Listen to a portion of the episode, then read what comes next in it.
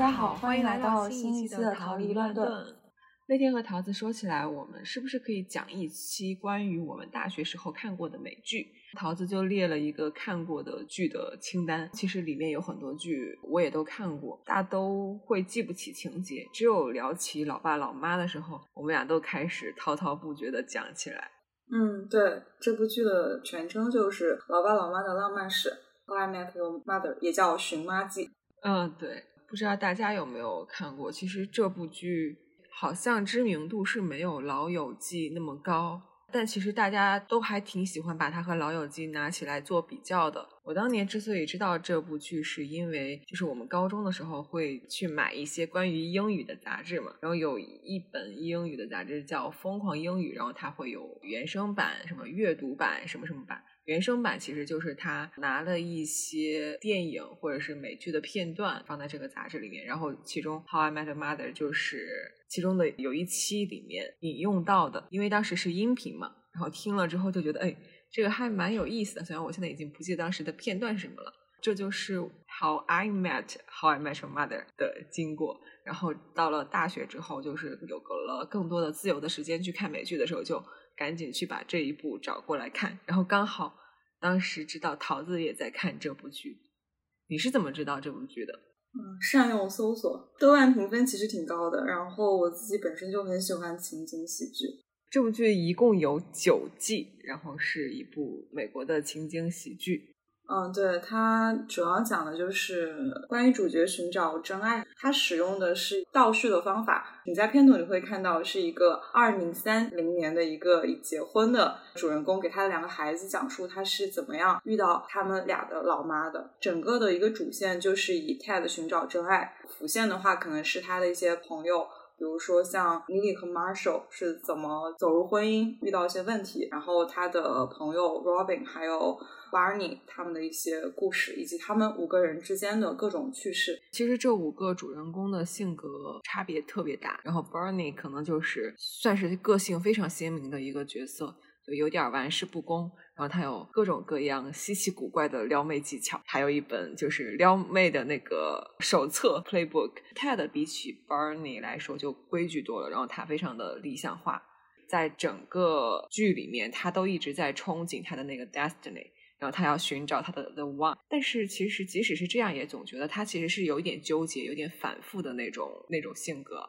然后 Robin 的话就是非常独立的那种女性，会有比较强的事业心，就不太会为了爱情去牺牲自己的事业的那种女生。然后 Lily 和 Marshall 的性格的话，相比于前面三个其实没有那么的突出，而且他们是很早就有了比较稳定的感情，然后也是顺理成章的就进入了婚姻。实际上他们在进入婚姻之后，也是一直在。就是和伴侣之间的关系啊，然后这个家庭啊，因为他们后面有了孩子，以及他们想要追求的梦想之间挣扎着，然后想要去追求那个平衡点。这部剧就感觉是覆盖了我们生活中各种各样的感情，各种各样可能遇到的问题，然后他们会去做选择，然后看的人也会因为他们做的选择，然后反射到自己身上，再去思考自己人生中的一些问题该怎么解决。就是是这样的一部美剧，我觉得还蛮有看头的。对，其实某种意义上来说，我感觉《寻妈记》也有塑造我一部分的人生观，或者说爱情观，有影响我现实生活中的一些抉择。但是我相信到这个呃这个时间点，就是结局已经出来之后，所有看过这部剧的人，再提到这一部剧，首先想要吐槽的就是结局。对，简直是媲美《权力的游戏》的结局的那种烂尾的感觉。这桃子对于结局的。感受是怎么样？我记得当时我们俩是大一还是大二吧？那个时候结局出来的时候，然后也是追着看完的。我们俩应该也参与到了这个吐槽当中。没错，那是我贡献了人生中第一次的知乎回答。当时那些网友也特别有梗，就是把名字改成 How I Met Your Aunt，其实讲的根本就不是怎么找到你妈妈这种。老妈整个出现的集数好像就非常少。嗯，对，他是用第九季一整季在铺垫老妈的出现，然后老妈登场的话，应该是到第八季最后一集，老妈的正脸才出现，到第九集就一直在铺垫铺垫铺垫铺垫，就到第九季最后两集的时候才遇见老妈。就是非常的仓促的一个故事，然后又在最后两集里面让老妈过世，然后让那个 Barney 和 Robin 离婚分开，就非常不接受这样的结局，我到现在都不不太能接受。就是他的这个反转实在是太快了，铺垫了太长的时间，然后我们对老妈都有期待，而他的这个真的老妈出来的时候，确实是非常符合大家对老妈的一个想象吧。她整个的形象，然后她的性格，然后她跟 Ted 的那种契合度，大家都觉得哇，这就是这个 Ted 寻找了九季的那个 Destiny，结果 迅速的给你拉闸的那种 感觉，实在是有点难以接受。就是你感觉他前面铺的几条线，就包括那个 Ted 追寻他的真爱老妈，Robin 和 Barney 感觉是那种 soul mate 那种感觉，然后 Barney 也是浪子回头的人设，然后就因为三连之痒然后离婚。Robin 明明已经他最刚开始的人设确实是追求事业，但是他这个人物其实是已经成长了。有了新的友情和爱情，有了新的羁绊，但是他后面为了事业又无视了这些东西。原本他前面八戒的友情是让大家特别羡慕的，然后到后面，因为他为了事业，变成了几年才能见一面。错过了这些朋友的一些人生大事件，就我感觉他就用最后一集的结局摧毁了前面他所有建建立的这这些线，就是观众为什么要看这部剧？不一定是非要知道老妈是谁，对吧？其实还有这种友情、爱情的互相的一些支撑，还有人物的成长。但是突然之间，这些线全部都被摧毁了，就是感觉自己追了这么久，就真的有点像一个笑话。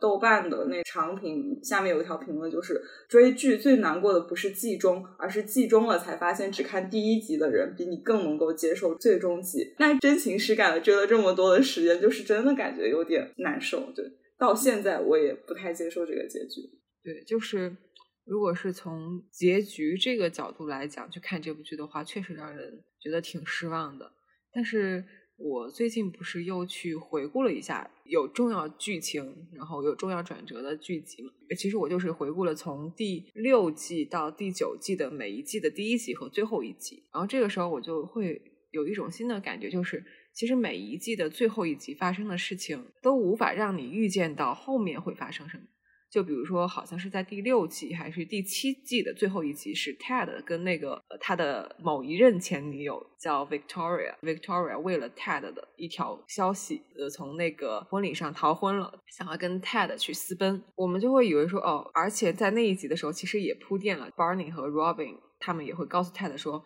你不要再去想之前的事情了，那些都是 mistake，你应该要看未来。就其实这些也是一直在铺垫。Ted 的 The Wine 究竟是谁？然后当看到那儿的时候，你就会觉得啊，好像这个人就是 Victoria，然后他能够为了 Ted 牺牲那么多，而 Ted 好像也是真的很喜欢他。然后他们俩的那种感觉吧，就让你觉得接下来可能 Ted 就会和 Victoria 幸福的生活在一起。结果马上到下一季的时候又反转了。我当时就在想，如果我们是从整部剧来看的话，确实看完结局，我们就会觉得这可能就是以后他们永远生活的样子，就是 Ted 可能跟 Robin 就是永远这样生活在一起了。然后 Barney 就是永远会做这样的改变，因为女儿的出现，然后整个人的性格都变了。遇到好看的妹子，不是上去撩，而是上上去教育他们要早点回家。但是如果再按照我们看之前的每一季的结局的那种那种感觉来看的话，其实第九季的结局也许也只是他们人生中的一个点，就他们在那个时候所做的选择，不代表是永恒不变的。也许如果有第十季。或者说，也许这样的人物真实存在的话，他们其实并不会按照第九季最后的那个点去一直走下去。因为其实我我们看剧的人都会感觉，这并不会像他们长期能够长期做下去的一个选择。从这个角度来讲的话，我好像又没那么反抗那个结局了。但其实我没有那那么反抗那个结结局的原因，是因为我不认为这个结局会是一个长远的事情。我认为它只是一个转折点。但是会有下一个转折点，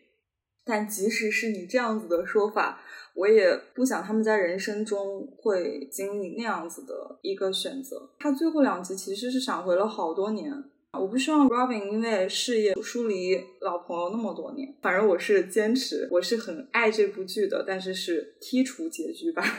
大家不要就是误会，其实我们还是非常推荐这部剧，但可以不看结局，或者说去看那个。呃，有剪辑版的对吧？后面那个剧组又重新剪辑了一版结局，就相当于是一个第二结局。其实 Ted 这个人怎么说呢？我并不是那么的喜欢他的性格。虽然说非常的浪漫啊，非常的理想主义，但总会觉得他一直在各种往过往的感情里面纠结反复，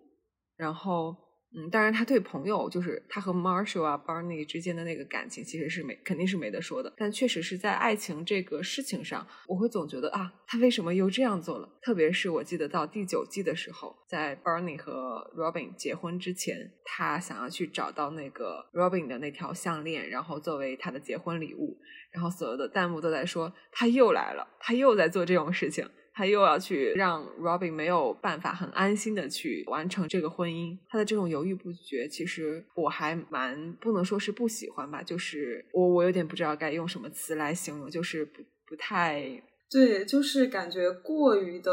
纠结，然后过度思考，驻足不前。你看他好像永远都困在 Robin 上面。反正他的整个的性格是没有那么坚定。他一方面好像每一段恋爱都像第一次重新谈恋爱一样的那种感觉，就仿佛他犯了特别多的错误，但是他后面又可以重新犯这些错误。他好像有天然的热情去进入下一段的恋情，但是同时非常矛盾的就是他对 Robin 的这种坚持。一方面，他可以嗯继续不同的跟很多的不是老妈的打引号的德班去进行恋恋情；一方面，好像内心深处永远都觉得放不下 Robin。当然，他其实那一季放手 Robin 的那一集，我是真的相信他放手了。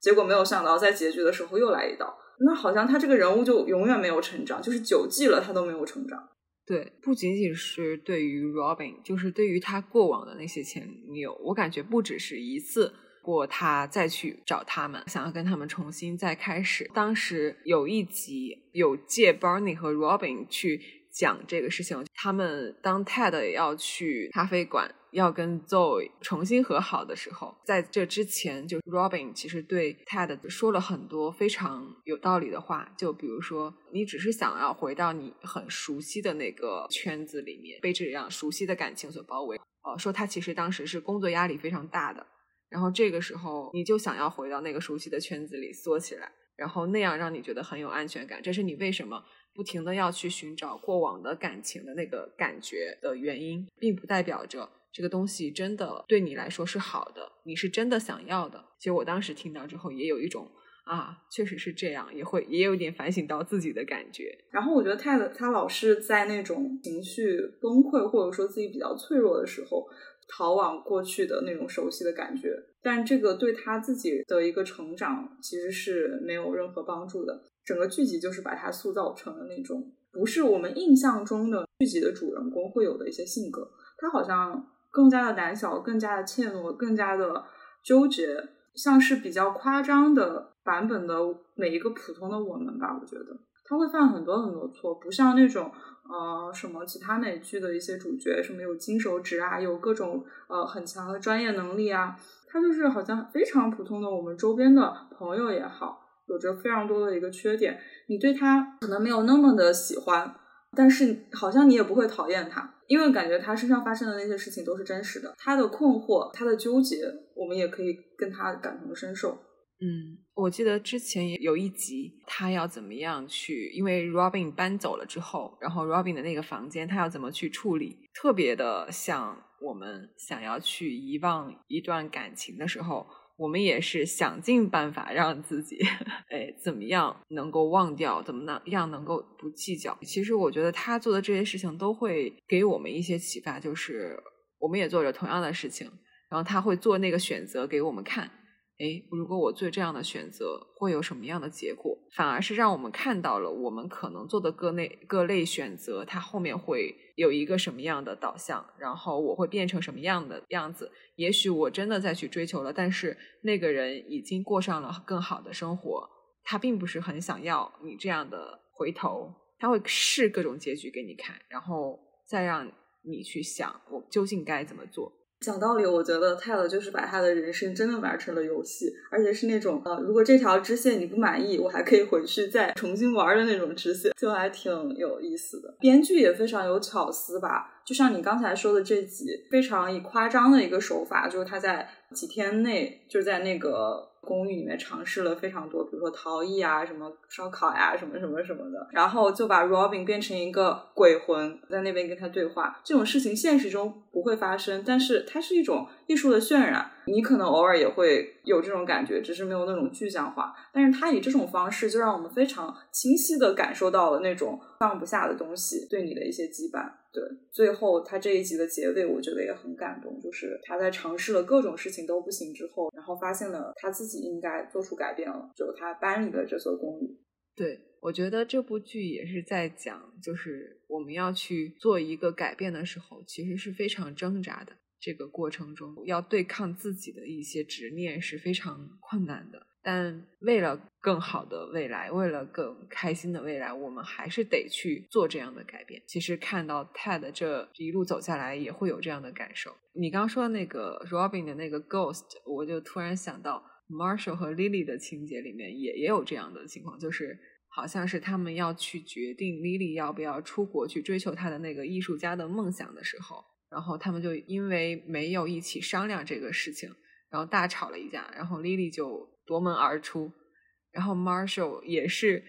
从脑子里演化出了几个 Lily 的 ghost，而这个 ghost 对他讲的话，其实也正好就是后来 Lily 在本人再回来之后跟他讲的话。这种方式还蛮有意思的，就是有的时候我们从自己的那个角色去看待我们跟人的那种相处的时候，其实很难站在对方的角度去想，但是反而你把那个 ghost 衍生出来之后。他会为那个人物发言，而因为你其实已经足够了解那个人了，你知道他可能会讲什么话，反而会能帮你去从他的视角去看到一些东西。Lily 和 Marshall 的这个怎么说呢？因为我我自己是有比较长的一段时间没有过伴侣，遇到很多问题的时候就会想，是不是有伴侣的人会比我过得更开心，就是更好去解决这些问题，因为有人会帮你一起出谋划策啊。然后在你很难过的时候，他会能够陪伴你，给予你关心啊。但是其实 Lily 和 Marshall 就是这种，就是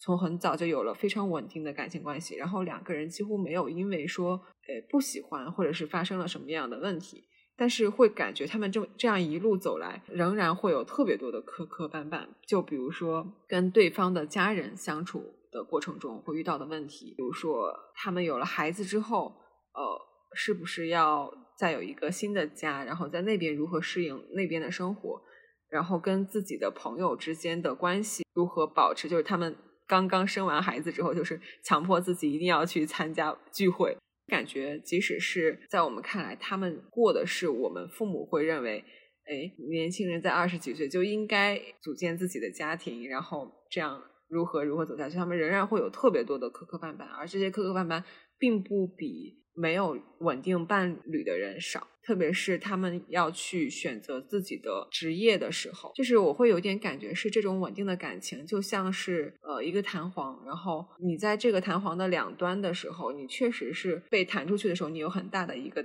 力量把你推出去，就是推得更很远。但是当你走到很远的时候，他又会把你拉回来，你没有办法完全自由的走出去。你确实更有力量了，但是。你也一直会有一个牵绊，把你记住的那种感觉。嗯，这个比喻很不错，其实就是一个围城的概念吧。每个人都觉得其他状态的人过着的是人生是不是更顺利、更美好？其实并不是。其实每个人他到了不同的阶段都会有不同的问题。就我感觉人生就是没有说像童话故事里的就就永远幸福的生活下去了。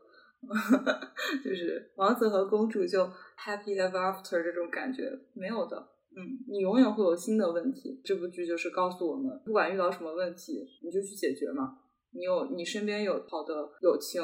有好的朋友一一直的陪伴，还有亲人的一些支持。或者说，即使以前没有亲人的支持，但是呃，后面因为时间的原因，然后你们也和解了，就是这种感觉。反正大家都是在不停的往前走，不停的变得更好吧，解决以前悬而未决的一些问题，不管是跟朋友，还是跟伴侣，还是自己一个人去探索，最终都解决了，也挺受鼓舞的。嗯，就我特别的推荐大家去看第六季的最后一集，第二十四集。我觉得这一集里面，Marshall 的和 Lily 的这段经历还蛮鼓舞到我的。就是当时是呃，Lily 给 Marshall 买了一个一一一个汤一个店的汤，然后这个汤曾经就让他们食物中毒过，但他这次还是买了。Lily 喝过之后果然就呕吐了，然后他就赶紧赶紧跑回家去通知 Marshall 说：“你千万不要喝这个汤。”但是当时 Marshall 已经喝到第三碗了。然后 Marshall 就仿佛能从 Lily 现在这个呕吐的状态预见到自己几个小时之后会是一个什么样子。结果接下来他又恰好的就是戏剧性的有一个面试要去谈，这个面试又不能被推掉，于是他为了能够在面试中不呕吐、不出现那么尴尬的局面，他做了万全的准备。结果到最后那个面试快要结束的时候，他好像已经顺利的撑过那段时间了。他可能接下来就要呃出现食物中毒的症状了。他以为这个时候已经结束了，他可以。圆满的回家，然后接受那个不舒服的身体状态的时候，结果那个老板还是想让他再继续说，哎，你要来跟我提一下你有什么问题。这个时候他就放弃了，结束这个面试。回家之后，他整个人的情绪就有一点崩溃了。然后当当时就说自己就仿佛是被这一年给霸凌了一样。上一次他遇到这样的情况是怎么结束的呢？是他的父亲离开他了。他现在。把自己梦想的工作也没了，然后这么长时间一直都是失业的状态，结果接下来他还要就是有食物中中毒的这个事情嘛，就是遭遇嘛。他当时就说：“他说这个生活对我来说就是 losing what's inside until I'm just empty，就是我都已经是一个空空如也的一个状态了，就是有一点把我的心声说出来了一样。我也是经历了这么长的不开心的时间。”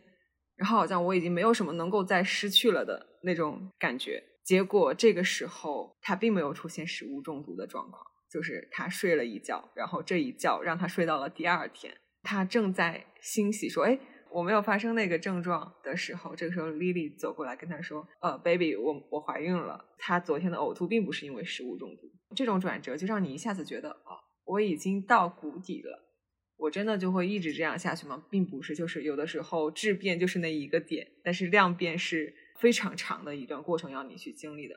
然后我当时看了这一集之后，就非常的受到了安慰的那种感觉。而且这一集就是 Barney 从开始到后面就一直在讲的一句话是 “New is always better”。对，是的，这集我们刚才也 Q 到过，也是 Robin 和 Barney 一直在吐槽那个 Ted 老师。Run back to the past 的那那集，好像是两条线一起讲的。我对这集的一个感觉就是，我觉得人总是不断的会犯同一个错误。Lily 那边就是他们喝的汤老是会食物中毒，为什么要不停的 买这个汤？其实感觉还蛮有共鸣的，因为自己在生活中，人家都说不长记性，或者说事不过三嘛。但是我其实会犯同样的错误，好像你就永远会犯同样一个错误。比如说你，老是弄丢一个什么东西，你老是就是想着说我下次一定要把这个东西弄好，但是我后面还是会弄丢。然后就是感觉个人的习惯在这里，或者说工作上的一些问题，就是不知道为什么感觉别人老是会成长，但是我就是会不停的在同一个坑里。我所以我对这个就就很感触很深。就仿佛当你有第一次、有第二次的时候，第三次你也会觉得啊，又是这样，我又会就是成了你的宿命一样的东西。就会觉得这个东西永远都不会变了，你像被下了咒一样。最后这个反转吧，在这一集里面，Barney 和 Robin 为了让 Ted 不去重蹈覆辙，其实是有一个很大的冲击，就是他刚好赶到那个时候，然后去把 Ted 给拦下来。我觉得用这一集再告诉我们这个道理，就是那是错的。其实我觉得这个有一点点隐喻。我现在想起来，当你要做一个错误的选择的时候。如果你感觉阻力非常的大，可能是老天爷在告诉你不要这样做。就整个世界如果都在阻拦你，你感觉你受到了非常大的阻力，可能就是因为这件事它就是错的。有的时候，但是有有的事情你去追求它，它可能本身就是一个错误。对你可能要要认清这一点。他们真的是足够了解 Ted 才知道他会因为挑一盆兰花，然后在那边花那么久的时间，然后给了他们充足的时间赶到那里阻止他犯这个错误，也挺好玩的。所以觉得编剧很厉害，就是这种一环扣一环，不管是埋梗还是嗯，就制造一些悬念，还是讲述故事的一些方法，它总是能非常的凑巧，又给我们观众以一些观感上的惊喜，然后又有一些笑点和一些温情的点。对，如果这个道理被直接的这样讲出来，其实不一定会让人想很多的。但是他用这样的故事去讲的时候，一方面你会感叹啊，Ted 为什么会又这样去做的时候，看完之后你会再发现自己，那我为什么又在这样做呢？然后他们对 Ted 讲的话，就仿佛也是在讲给你听一样。然后他们拦住的那个人可能是你那种感觉。我觉得这这个剧里面就会有很多这样的剧集，用他的方式来讲一些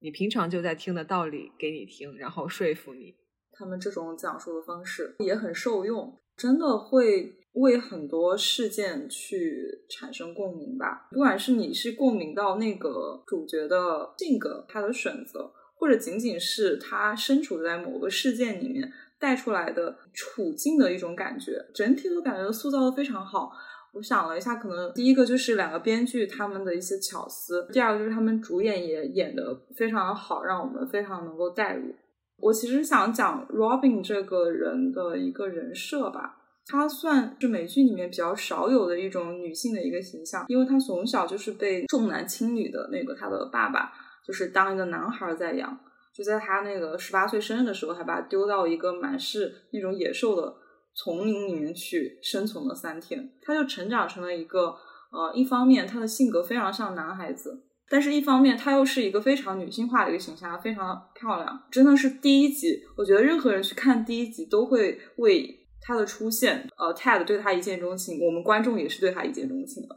她一直是一个独立女性，追求事业，让我们知道了，就是男生可以干的事情，女生为什么不能干？她没有任何这方面的思考，她就是理所当然的。你这个问题甚至都不需要讨论，就是可以做。我我为什么不可以做？所以就是让我觉得我自己也可以，我也不觉得很多事情。我不能做，你觉得这是理所当然的，所以甚至都感觉有一点点榜样的成分在里面。对，其实我当时刚看这部剧的时候是非常喜欢 Robin。那个时候我在上大学的时候也有一点类似的，当然仅局限于我那个时候就觉得爱情这个东西不是那么的重要，就觉得人生好像有更多有意思的想做的事情，然后去实现这些事情，对我来说，当时的我来说是更有价值的。而当时我在看到 Robin 的时候，就是完美的符合了我所憧憬的这个样子。而且我记得当时自己也是刚开始看美剧不久吧。然后去看到，我记得是第一季的时候，Robin 和 Ted 相遇之后，Robin 会因为 Ted 一句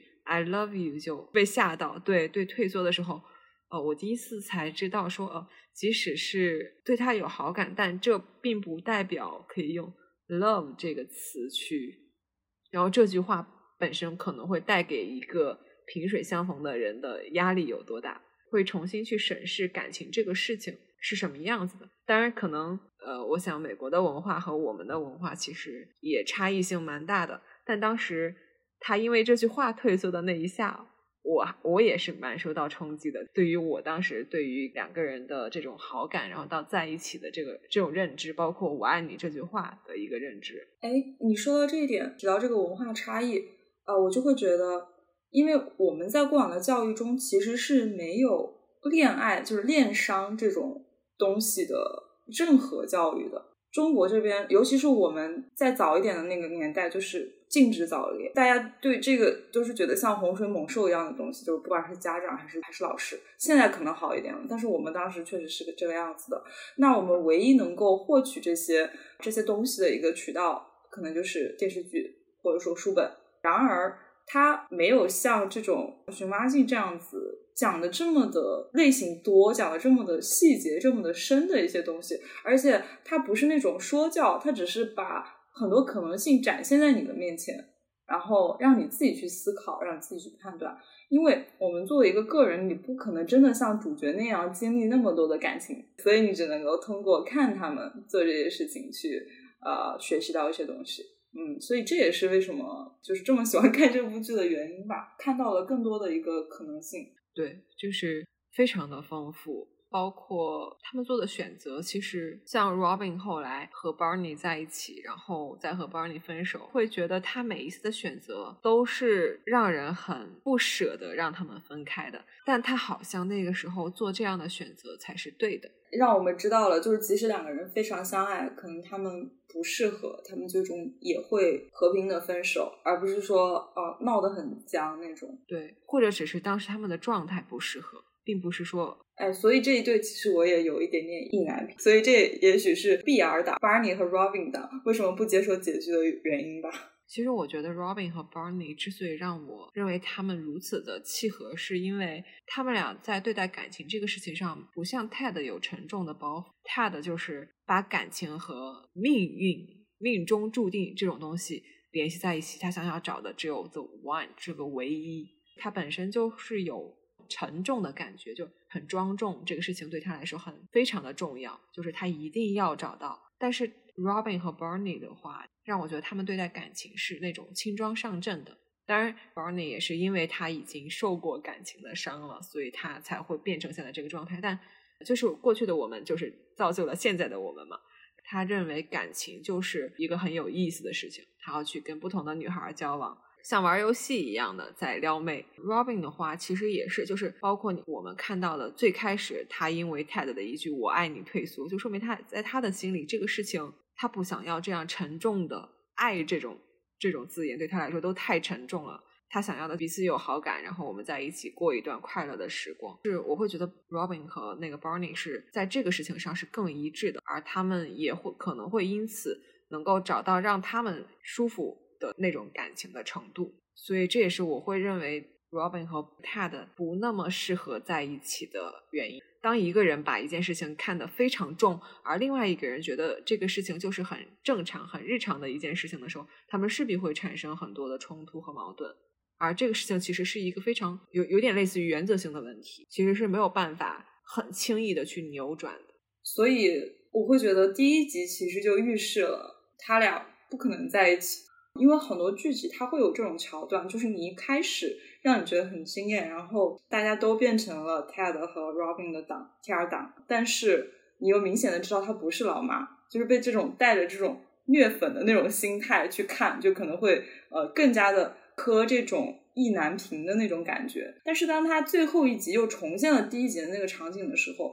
我看到的是一点都我我一点都不感动。就也是因为你刚才说的这个原因，因为我也是跟你一样的想法，我觉得他们在那个精神上，就这个问题上，他们就是不合适的。然后其实大家在讨论的时候，一般都会聚焦在 Ted、Robin、Barney 这三个人的一些感情上，Lily 和 Marshall 更多的像一条辅线，像绿叶一样的一个存在，就是推动了剧情的一些发展。但实际上，我觉得他俩的存在也是非常必不可少的。因为他们五个人就是一对情侣，然后三个人，其他三个人都是互相有一些羁绊的。因为如果没有这对情侣，他们俩不是一对情侣，然后变成那种纯五个人排列组合的话，那真的是太乱了。他们一直都不变的一个存在，在他们五个人里面。其实是一种维系吧，没有他俩不行，就这个家没有 Lily 和 Marshall 是不行的。他们也是有很多的一个成长的，只是可能当时我们看的时候，更多的专注在了 Ted 他们这种感情的纠葛上面。就我现在回想起来，像呃 Lily 和 Marshall 也不是没有经历过风暴，他们的感情就是在最初的时候，他们会觉得只谈了一个人，这也是一个问题。他们会想，哎，会不会其实有更好的存在？啊，或者说 Lily 她想去做画家，就离开了 Marshall 那段，就是 Marshall 也很伤心。然后还有后面关于 Lily 和 Marshall 要要搬到搬到哪里去搬一年，然后同时 Marshall 又接到了那个法官的一个 offer，就他很想当法官，就这种抉择。然后还有后面亲人的离世。孩子的出生，你之前提到的，孩子出生了之后，有孩子的情侣如何和他之前的朋友保持以前的这样的关系，就是这种可能都是我们未来会遇到的一些问题，非常的真实。他们同时展现了不同阶段、不同状态的人互相之间的一些羁绊。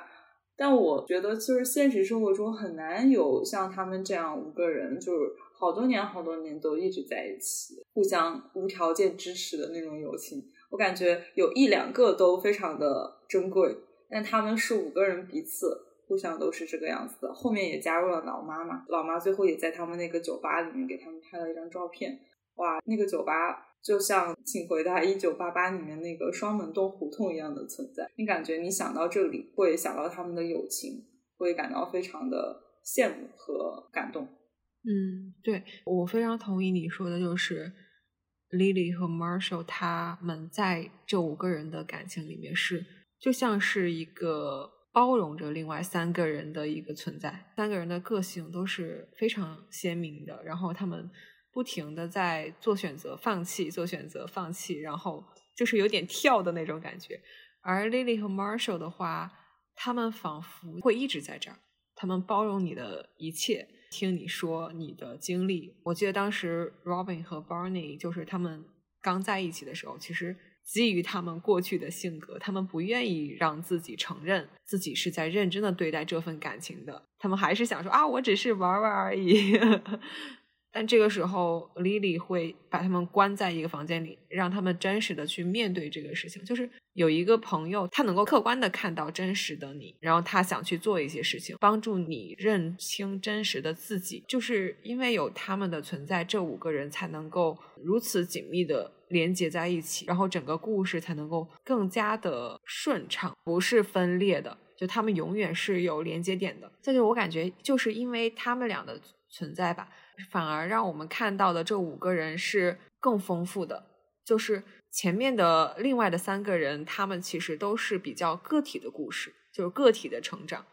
而 Lily 和 Marshall 的话，其实他们的那个成长是有一点彼此成就的感觉。当然，这个成就不一定是世俗意义上的，大家认为，哎，我只有工作做得非常好，我才是有成就的；我只有实现了自己的理想，我才是有成就的。而他们的那种方式，就是我们俩的成就其实是跟我们俩彼此密切相关的，然后我们互相支持，我们也会需要做一些牺牲和妥协，但我们俩有一个共同的目标要去走。就像 Lily 当时决定留下来的时候说了一句：“这才是有意义的。”我觉得这就是两个人和一个人的差别吧。我觉得这部剧其实还有特别值得安利给大家去看的。它有非常多仪式感的小设计，就比如说 Barney 的口头禅啊，就是 legendary legend wait for it Derek，非常有意思。包括那个 Marshall 跟 Ted 每到每到某个节日的时候，就要一起去回顾过去看的电影，包括他们去寻找生活中跟自己长得一模一样的人，有非常多的非常多有意思的梗，让你觉得哎。生活还可以这样过，我跟朋友们之间还可以这样这么多有意思的事情可以做，我我真的觉得非常有看点的，就是不仅仅是说他们之间的这个感情啊、成长啊，其实还有非常多其他有意思的点。对，因为它是一个情景喜剧，它在喜剧这方面做的也非常的好，有很多笑点。所以，就是非常推荐大家去看一看。现在也已经完结了，就是你想从哪一季的哪一集开始看都可以。就推荐大家干脆看看今天是几月的几号，然后就拿这个去选择我看第几季的第几集。对，而且一集也就二十多分钟，正好是配饭视频的合适的长度。而且整个有九季，虽然说它是一个十多年前的一个剧，但是就我们现在回顾起来，依然。不会觉得有太过时的地方，就可能它在布景上面没有现在的美剧啊那样的精致，但是它讲述的故事，然后演员的演出来的一些感觉都是可以接受的，对，依然是非常值得观看的一部剧。但是大家可以去看那个第二个结局，就是如果要看结局的话，请看第二个结局，谢谢。我我想到时候大家就真的就是一部剧看下来，一定会有自己的一个判断。Ted 究竟该做什么样的选择是适合他的这个人物性格的，而 Barney 和 Robin 他们又应该做什么样的选择？我我想大家应该都会有一个结论，但也许你会跟我们不一样。只要你能找到自己想要的答案，其实就可以。我们也欢迎，如果之前有看过、有追过这部美剧的人，给我们分享你现在对这部剧的一个感受。因为现在流行考古嘛，那我们就是考古我们大学，我和那个阿里一起都很喜欢的一部美剧。然后或者你也可以分享你最喜欢的美剧是哪一部，也许我们也看过。然后我们后面也可以拿出来大家一起聊一聊。然后如果大家觉得哎。呃，我们刚刚其实推荐了有几集啊，就包括第六季的最后一集。其实大家如果有印象深刻的那个剧集，也可以在评论里面留出来，然后我们也可以一起去复习一下。那我们今天就到这里了，嗯，那这一期的逃离乱炖就这样结束啦，我们下一次再见，下期见，拜拜，拜拜。